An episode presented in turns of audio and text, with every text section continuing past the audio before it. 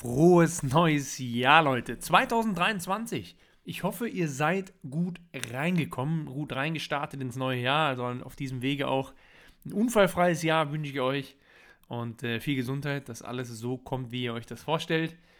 Ich bin ganz entspannt, beziehungsweise wir sind ganz entspannt reingekommen. Ähm, Klassiker halt, ne?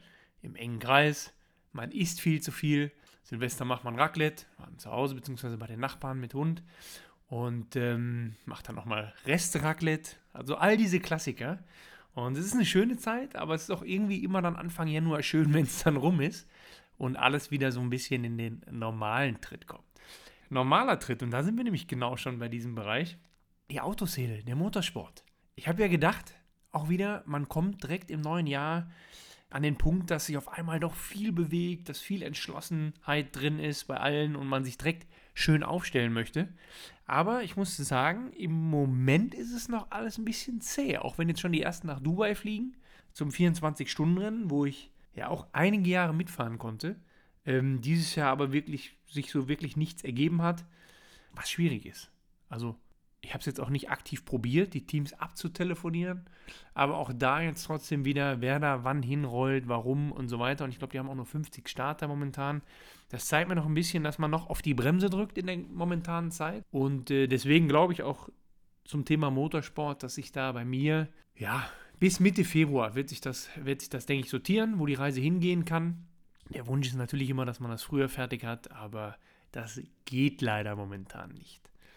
Ansonsten, und ihr habt es vielleicht mitbekommen bei Instagram, wir haben die Alpine aus der Garage gezogen. Und wenn ihr die Garage gesehen habt, es haben viele geschrieben, von wegen, es war denen nicht klar, dass es sowas noch in Deutschland existiert. Also so eine Situation, so eine Art Scheunenfund, weil ja mittlerweile jeder überall jeden Quadratzentimeter abgegrast hat eigentlich, ähm, um irgendwie Profit zu machen. Aber es gibt die einen oder anderen Flecken noch. Und ich habe mich sehr gefreut über eure, über eure Nachrichten, über eure Teilnahme, also Anteilnahme an dem ganzen Projekt. Und viele von euch, und das fand ich so cool, haben halt eben auch, also neben dem Auto, ja, viele haben ja gar keine Berührung mit dem Auto, mit einer Alpine A110. Äh, das ist jetzt zum Beispiel ein 72er Baujahr, die wurde ja bis 77 gebaut. Ähm, das heißt, viele kennen die vielleicht gar nicht, aber trotzdem ist es ja ein Stück weit ein Meilenstein oder halt eben ein Auto, was auf jeden Fall in die Historie gehört was man nicht an jeder Ecke sieht und was damals schon überzeugt hat, wie heute, mit dem Leistungsgewicht. Also das Auto hat laut Wikipedia, laut Wikipedia, 750 Kilo Leergewicht. Im Fahrzeugschein steht jetzt 800 Kilo. Aber gehen wir mal von den 800 Kilo aus. Das ist eine 1600S, äh, 138 PS auf 800 Kilo. Das ist schon okay gewesen für 72. Das ist schon okay gewesen, Leute. Deswegen ist es einfach super spannend, dieses Auto jetzt wieder aufzubauen. Und viele von euch haben halt eben geschrieben, oh, bitte Begleitung des Projekts und cool und äh, erzähl darüber und wenn es geht auch Bewegtbilder, also sprich Videos. Und ich werde es alles machen. Also ich werde mal gucken, wo diese Foto-Video-Dokumentation stattfinden kann. Ich werde sicherlich bei Instagram diese einzelnen Schritte und immer so Kurzvideos in Form von Reels auch, auch zeigen. Ich würde natürlich gerne mehr machen, weil man kennt es ja, wenn man mal irgendwie ein Auto restauriert hat oder ein restauriertes Auto kauft, dann ist es ja so, dass man die Reise schon dokumentiert haben möchte. Und bei einem guten Restaurateur ist ja dann auch nochmal ein Buch dabei, wo die Fortschritte, die einzelnen Bilder, als die Karosse ins Bad gekommen ist und wie danach zusammengebaut wurde und so weiter, ähm, wie Art, so eine Art wie ein Wertgutachten, ähm, wird ja dann auch die, die Restauration dokumentiert. Und sowas möchte man ja auch haben. Und wenn wir jetzt aber bei dem ersten Schritt schon dabei sind, dann hätte ich das natürlich auch gerne abgefilmt, also quasi das Dokument 2.0. Und da muss ich mal schauen, ob man das vielleicht auch irgendwo platzieren kann, also außerhalb meiner Kanäle, dass es für einen oder anderen, äh, für die eine oder andere Plattform vielleicht interessant ist. Weil ich finde es super spannend, zumal, jetzt kommt's, also ich bin jetzt keiner, der schweißen kann. Ich kann ein Auto zerlegen, ich kann es auch von mir aus wieder zusammenbauen äh, revidiert ja, und gemacht, aber ich kann zum Beispiel keine Karosserie arbeiten. Jetzt ist ja hier nochmal der Sonderfall. Du kannst ja jetzt auch einfach nicht irgendwie Blechdengeln oder was einschweißen, sondern äh, du hast ja da einfach nochmal eine Kunststoffkarosse. Ne? Da muss natürlich nochmal eine andere Fachhand dran, die sich da ein bisschen mit auskennt. Der Rahmen ist wie so ein, ja, wie so ein T, kann man sich vorstellen, wo, der, wo die Karosse dann ranlaminiert wird. Also ja, wirklich ganz spannend und ähm, darf man noch nicht genau drüber nachdenken, weil sonst möchte man sich nicht mehr reinsetzen, aber das war ja bei allen alten Autos so. Wenn wir mal mit einem Gruppe C962 Porsche irgendwie noch gefahren sind auf der Rennstrecke, dann äh, macht das Spaß für den Moment und danach denkst du dir, du bist jetzt nicht gerade 300 gefahren in einer Alukiste. Also das gehört irgendwie dazu zu der Zeit und da freue ich mich auch drauf und ähm, speziell auf diese Leistungskombination, also Leistung, Gewicht, äh, glaube ich, wird das eine ganz gute Sache. Ihr müsst euch das so vorstellen, wir haben die aus der Garage gezogen. Aufgetan, wunderbar, wussten, das Auto existiert, steht dann da. Dann haben wir sie aus der, aus der Garage gezogen. Jetzt hat sie ja vorne links so einen leichten Unfall gehabt so, dass das Rad da ab war und quasi die, die Radaufnahme verbogen war. Der Rahmen so ein bisschen nach hinten in die Karosse gedrückt und das ist das, warum da vorne links dann kein Rad drauf war und das Ding beschädigt ist. Das heißt, wir mussten ihn mit dem Rollbrett da rauskriegen. Jetzt stand das Auto, haltet euch fest, exakt 37 Jahre. Also auch die Kippen, die im Aschenbecher liegen, die liegen da schon 37 Jahre drin. Das ist einfach so, die, das hat einfach für sich gesprochen. Du ziehst das Auto da raus und hast diese Spinnweben, diese leichten Form Tacho. Aber die Tacho-Einheit, also die ganzen Drehzahlmesser, äh, Geschwindigkeitsanzeiger und so, das war alles so, das ist noch so mechanisch, ästhetisch schön. Und wenn dann da so Spinnweben vor, ganz leicht an den, an den Zierringen dann Rost angesetzt, das hat schon, hat schon Charakter, das war schon geil. Und dann möchtest du ja auch, obwohl das Ding einen Schaden hat, ja nichts kaputt machen beim Rausziehen und bist dementsprechend dann auch ein Stück weit vorsichtig. So, und jetzt mussten wir das eine Einfahrt hochschieben oder ziehen, äh, die auch leicht feucht war noch. Das war nicht einfach. Und wir haben erst gedacht, komm, schieben wir hoch. Was soll das denn? Aber du konntest gar nicht auf der Einfahrt, noch nicht mal den Motor, der ausgebaut auf dem Rollbrett war, den mussten wir mit drei Leuten hochschieben. Nicht, weil er so schwer war, sondern weil du mit den Schuhen immer weggerutscht bist auf diesem Bergaufstück. Und dann war schnell klar, okay, das Auto kriegen wir so nicht hoch. Ja, kurz überlegt, kurz äh, geguckt, was haben wir für Möglichkeiten. Ähm, dann haben wir den Hänger oben quer, also du kannst am Hänger da nicht runterfahren, weil einfach vom Winkel her das so extrem gewesen wäre, dass er sich vielleicht abgehangen hätte oder die Kupplung beschädigt hätte oder, oder, oder. Bedeutet, wir mussten eine andere Lösung haben. Dann sind wir oben mit dem Auto, mit dem Anhänger, quer vor, diese, vor diesen Berg gefahren und haben dann diese 10, 12 Meter darunter, ja, 12, 14, 15 Meter runter zum Auto halt eben die Seilwinde komplett abgekurbelt.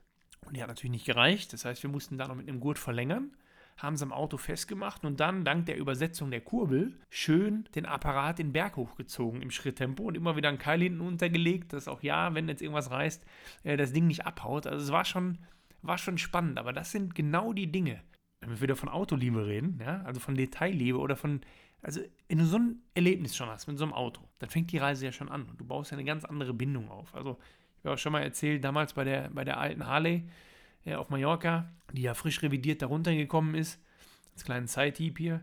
Da war der Motor frisch gemacht, 87er Baujahr. Ich war stolz wie sonst was.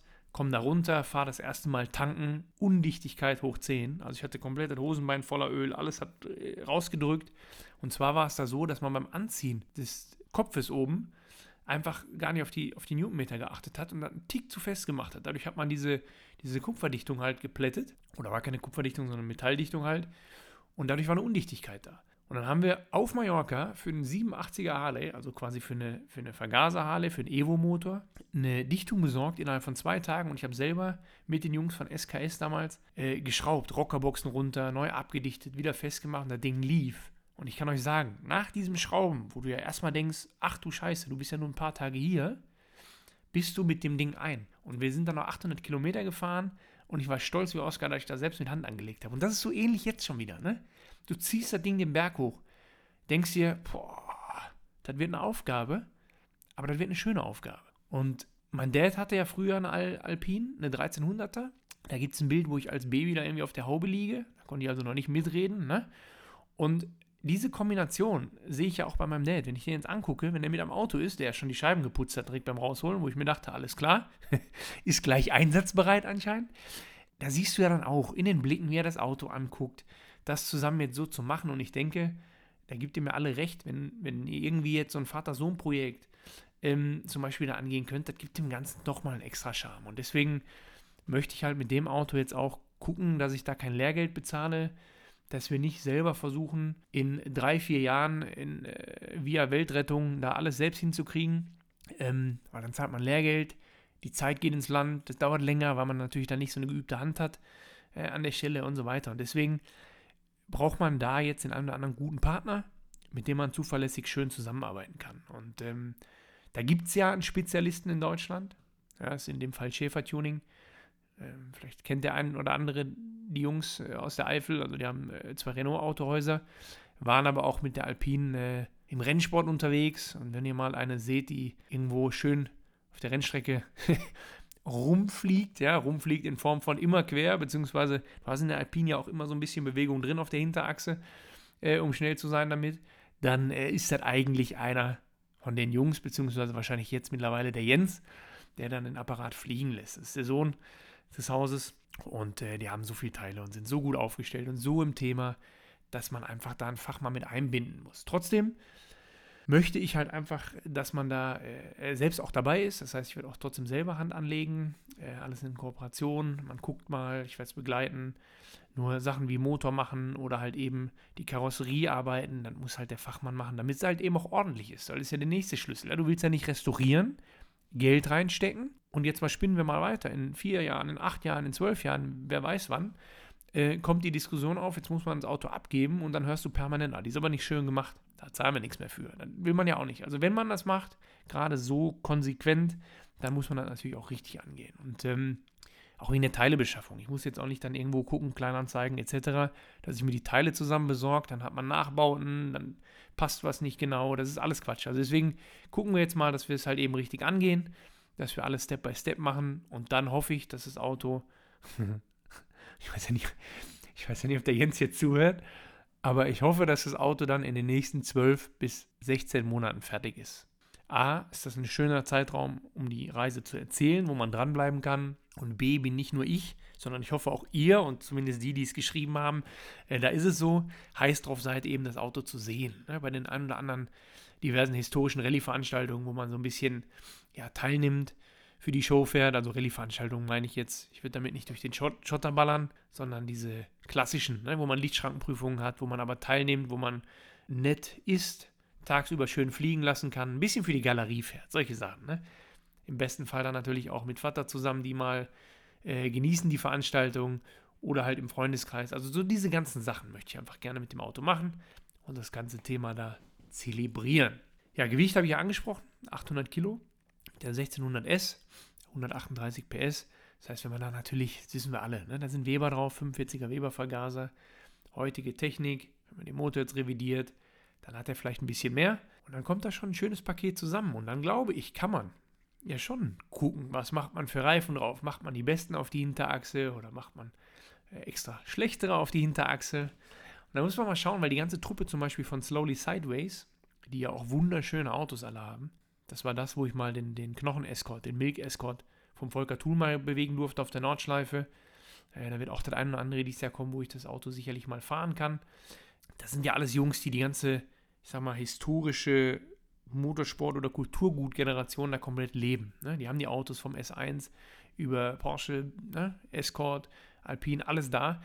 Und ähm, die zelebrieren das ja auch. Und die fahren coole Veranstaltungen mit. Und da halt eben nicht auf Zeit, sondern halt einfach für die Show um äh, die Outs halt eben hochzulassen. Für die Show heißt ja trotzdem mal das Fliegen. Ne? Das finde ich immer eine coole Sache. Und viel wichtiger ist natürlich nicht nur für die Truppe oder für einen selbst, ist halt eben auch das, was ankommt. Sprich, die merken halt genau das, was ich jetzt schon merke von euch, wie viel Feedback zurückkommt auf diese Kategorie Fahrzeuge. Und das ist halt einfach schön, das motiviert, solche Autos zu erhalten, das motiviert, solche Autos zu bewegen. Das ist ja auch nochmal wichtig. Also gerade wenn wir jetzt in Richtung Tourenwagenlegenden auch nochmal gehen, es gibt den einen oder anderen Sammler. Dann ist ein cooles Auto, was vielleicht historisch echt einen, einen coolen Meilenstein äh, gesetzt hat oder halt eben Wert hat oder oder oder, verschwindet in einem Keller und ist in einer Privatgalerie und wird in zwölf Jahren von drei Leuten angeguckt. Ist schön, dass es immer noch so ein Auto gibt, klar, und auch, dass es finanziell irgendwie gehandelt wurde. Aber es ist natürlich für uns alle schöner, das können wir festhalten, glaube ich, wenn so Autos gefahren werden. Und deswegen ist so ein Feedback immer wichtig. Also wenn ihr da irgendwie einen habt oder irgendwie sagt, ich habe da wieder ein Auto gesehen oder so, lasst es die Leute wissen, damit da die Motivation oben bleibt, das auch so komplett durchzuziehen. Also das ist wichtig, das ist wirklich wichtig. Jetzt muss ich mal gerade hier gucken. Ich habe die Aufnahmelautstärke jetzt ein bisschen lauter gemacht. Die war nämlich nicht so laut. Jetzt bin ich mal gespannt, ob ich nachher einen Anpfiff kriege dafür, wie mir das schon wieder passieren konnte. Aber Leute, wir arbeiten dran. Wir arbeiten dran und ich habe euch ja schon mal gesagt, wir hatten die Mikros, die waren nur noch nicht kompatibel, weil mir ein kleines Kabel fehlte. Das habe ich aber jetzt hier am Mann, deswegen bin ich aufgestellt. Wir haben auch zwei Mikros komplett. Und ich möchte gar nicht wieder zu viel versprechen, wer jetzt dieses Jahr alles kommt, weil das war durch Corona in der Tat in meinem Fall jetzt nicht so einfach, den einen oder anderen dazu zu gewinnen. Aber wir müssen halt, ihr habt ja auch geschrieben, also Christian Menzel zum Beispiel. Dem habe ich gesagt, Junge, du kommst nicht vorbei, wir müssen reden. er hatte ein bisschen Angst, weil er sagte, dann brauchen wir zweimal acht Stunden. Da habe ich gesagt, naja, wir können das ja auch runterbrechen auf dreimal 40 Minuten. Ähm ich denke, da gibt es auf jeden Fall auch Gesprächsstoff, Zündstoff und so weiter. Und was da ja auch ein Fall ist, er zelebriert ja auch die alten Autos so. Ne? Er hat die Alpine gefahren, auch in einem, in einem Fastlab-Test. Äh, ähm, dann ja auch gerade mit seiner M3-Geschichte im historischen DTM-Bereich. Ähm, dann mit mir mit dem 190er im DTM-Bereich. Also es, es sind ein paar coole Sachen da. Mir ist wichtig, Freunde, dass wir die ganze Geschichte, was wir mögen am Auto, echt zelebrieren. Und gerade jetzt in 23, wir haben jetzt ein neues Jahr. Die Termine kommen gerade alle raus.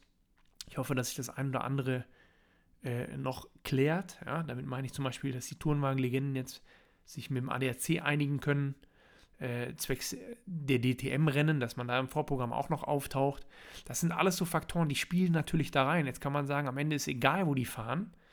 Leider nicht ganz, weil bist du im DTM-Rahmen, lässt sich das wieder besser vermarkten. Besser vermarkten heißt, dass man vielleicht von der Firma mal ein bisschen das Startgeld äh, finanziert kriegt.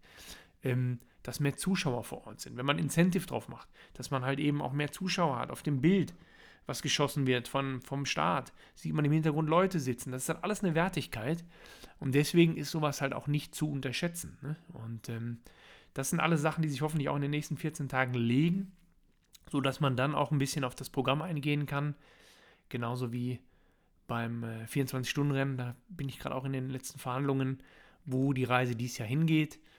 Äh, also ich werde sicherlich mitfahren. Jetzt ist nur die Frage, wie und wo und in welcher Klasse, was man halt eben macht. Und ich habe ja letztes Jahr gemerkt, dass mir ist wichtig, dass man halt ein schönes Programm findet, wo äh, die Stimmung gut ist, wo das Team gut ist, wo man geschätzt wird, wo der Rahmen passt. Ja? Und nicht einfach, wo ein Politikum ist, wo die 90% der Mannschaft, das ist vom Mechaniker über Ingenieur bis hin zum Fahrer, eigentlich nur anreist, weil er sagt, das ist mein scheiß Job, ähm, zum Lachen in den Keller geht und dann wieder abreist. Ja? Das ist falsch. Das ist, dafür ist der Sport zu gefährlich, dafür ist der Sport zu cool, äh, dafür kostet alles auch zu viel Geld. Also deswegen zelebrieren, Spaß haben, Spaß haben mit euch zusammen, das ganze Thema schön, schön hochhalten und das mal äh, auf, einem, auf einem neuen Level. Also das ist überhaupt 23. Will ich da so ein paar Events auch besuchen in der Autoszene. Ich habe ja gesagt schon, dass ich auf der Messe sehr, sehr happy war mit eurem Feedback und auch, auch was da los war. Das heißt auch die Kombination, ne, die halt einfach anzugehen. Dann kann ich euch sagen schon an äh, Neuigkeiten für 23, dass wir haben in dem EMS-Podcast, also wo ich über die Messe gesprochen habe, ja auch noch, habe ich ja von dem Race of Champions gesprochen, dieser internen deutschen Version. Da kann ich euch auch sagen, da werde ich jetzt mal ein paar Gespräche angehen, weil da war sehr viel Reaktion drauf. Sehr viel Reaktion bedeutet von Fernseh- und Streaming-Diensten, die gesagt haben, ey, da müssen wir machen. Wir sind sofort an Bord. Ja, ist immer leicht gesagt. Jetzt gilt es für mich auch da in den nächsten zwei, drei Monaten mal einen Rahmen zu schließen, weil ich das natürlich super spannend fände.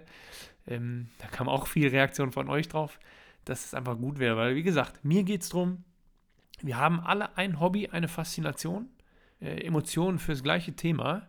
Und umso wichtiger ist, dass man das einfach zelebriert und lebt. Und das ist das, was ich jetzt mir auf die Fahne geschrieben habe, das so ein bisschen zu supporten, 23. Und ähm, ja, da arbeite ich dran. Und ähm, abschließend auch nochmal zur Alpine jetzt ganz kurz.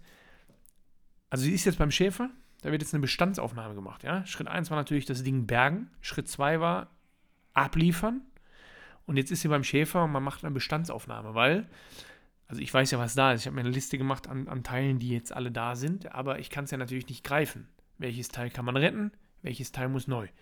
So, deswegen gehen wir jetzt das Ganze mal durch, äh, machen eine Bestandsaufnahme, setzen uns dann hin, besprechen das, äh, wie man so ein Ding jetzt angeht, was wir brauchen, wo die Reise hingehen wird und so weiter.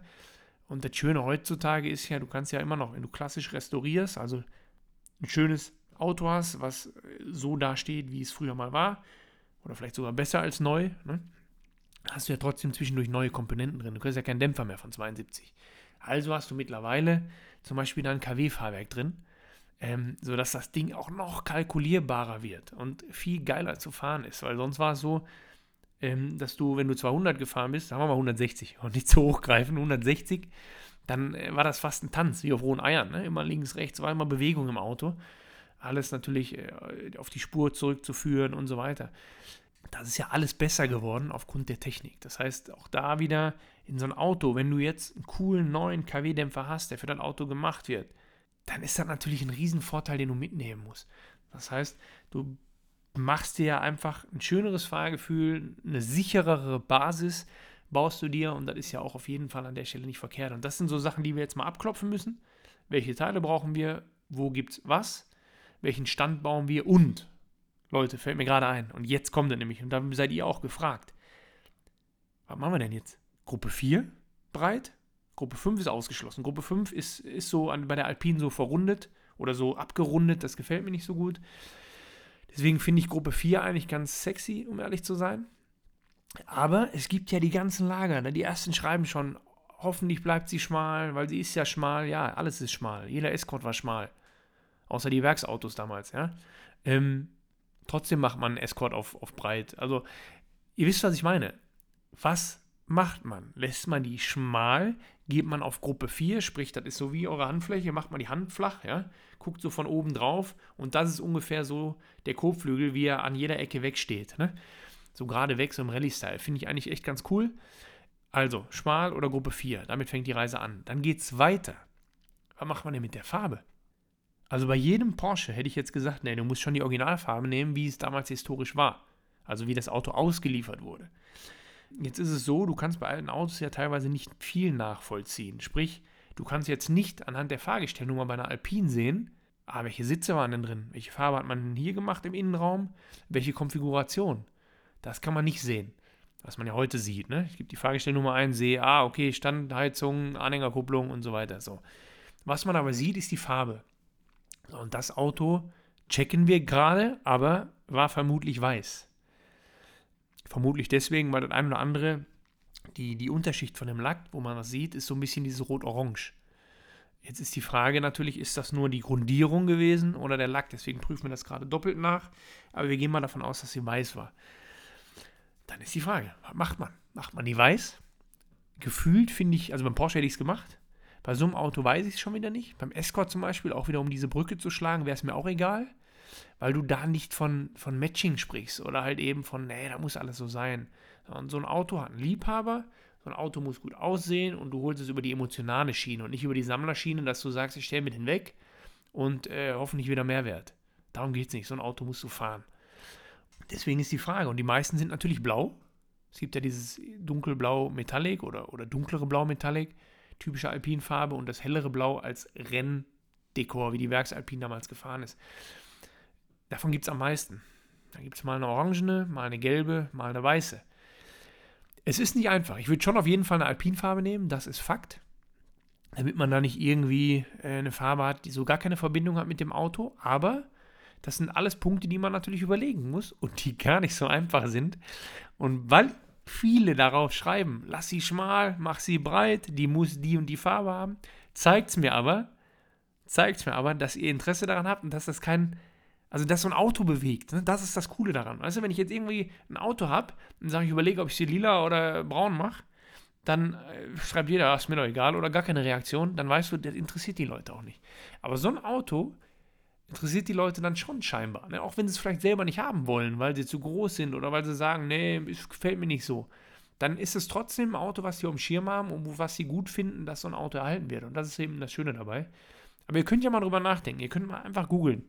Gruppe 4 Alpin A110 oder halt eben normal, ne? A110, 1600S, dann seht ihr ja schmale Bilder und dann was die Farbe angeht.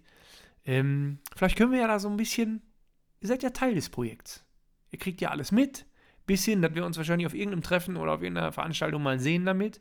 Also könnt ihr ja mal auch eure, eure Vorschläge schreiben, einfach, was ihr denkt, äh, ob es die Farbe sein muss, wie sie damals ausgeliefert wurde. Also wir gehen ja von weiß aus. Oder ob das egal ist. Und ich finde sie zum Beispiel im Blau, finde ich sie sehr schön. Ich finde sie im Blau eigentlich schöner als in Weiß, um das mal so ein bisschen mit auf den Weg zu geben. Allerdings sind natürlich 90% blau. Und dann fände ich es schon wieder witziger, wenn die anders wäre. Aber das sind alles so, ihr merkt schon, ne? Es ist nie einfach. Und das ist ein schönes Thema, womit man seine Frau richtig nerven kann. Deswegen mache ich das jetzt auch mal. Nervt sie noch ein bisschen mit der Farbe. Naja, das ist ja eh noch der nächste Schritt. Wir müssen ja erstmal die Bestandsaufnahme äh, überstehen. Ne? Da werde ich euch in zwei Wochen dann äh, sicherlich mit anfangen, dass ich euch da auf Stand bringe. Ähm, wichtig bei so einem Scheunenprojekt oder Scheunenfund, wenn ihr irgendwas habt, was ihr haben könnt, wo ihr ein Paket kaufen könnt, sind immer zwei Faktoren. Ist ein Auto komplett?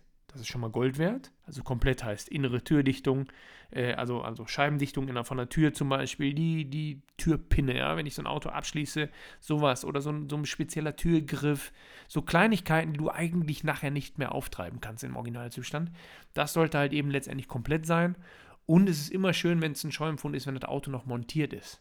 Wenn ihr eine Projektaufgabe kauft, wo ein Auto vielleicht komplett sein soll, steht immer schön in Anführungsstrichen komplett dabei, es ist aber alles in Kisten. Also dann brauchst du schon wirklich einen, der das Auto in- und auswendig kennt, dir jede Schraube mit Vornamen äh, benennen kann, weil sonst hast du nachher ein Problem, das zusammenzukriegen. Also achtet drauf, wenn ihr euch Projekte anschaut, wenn ihr euch Projekte zulegt, es gibt immer verschiedene Sachen. Projektaufgabe in Kisten kann man machen, wenn es komplett ist, ist aber echt schwierig, weil du dann den brauchst, der die Schrauben erkennt, wo die hingehören und halt eben Vollständigkeit. Also im besten Fall Scheunenfund, egal wie er aussieht, äh, aber im kompletten Zustand dann ist immer schon mal je nach Fahrzeugtyp auf jeden Fall nicht ganz so viel verkehrt. Also, in diesem Sinne, wie gesagt, kommt gut, schön ins neue Jahr. Ich sortiere mich weiter. Ich hoffe, dass wir aussortiert sind bis Ende Januar. Und dann machen wir mal ein schönes Autoliebejahr 2023. Lasst es euch gut gehen.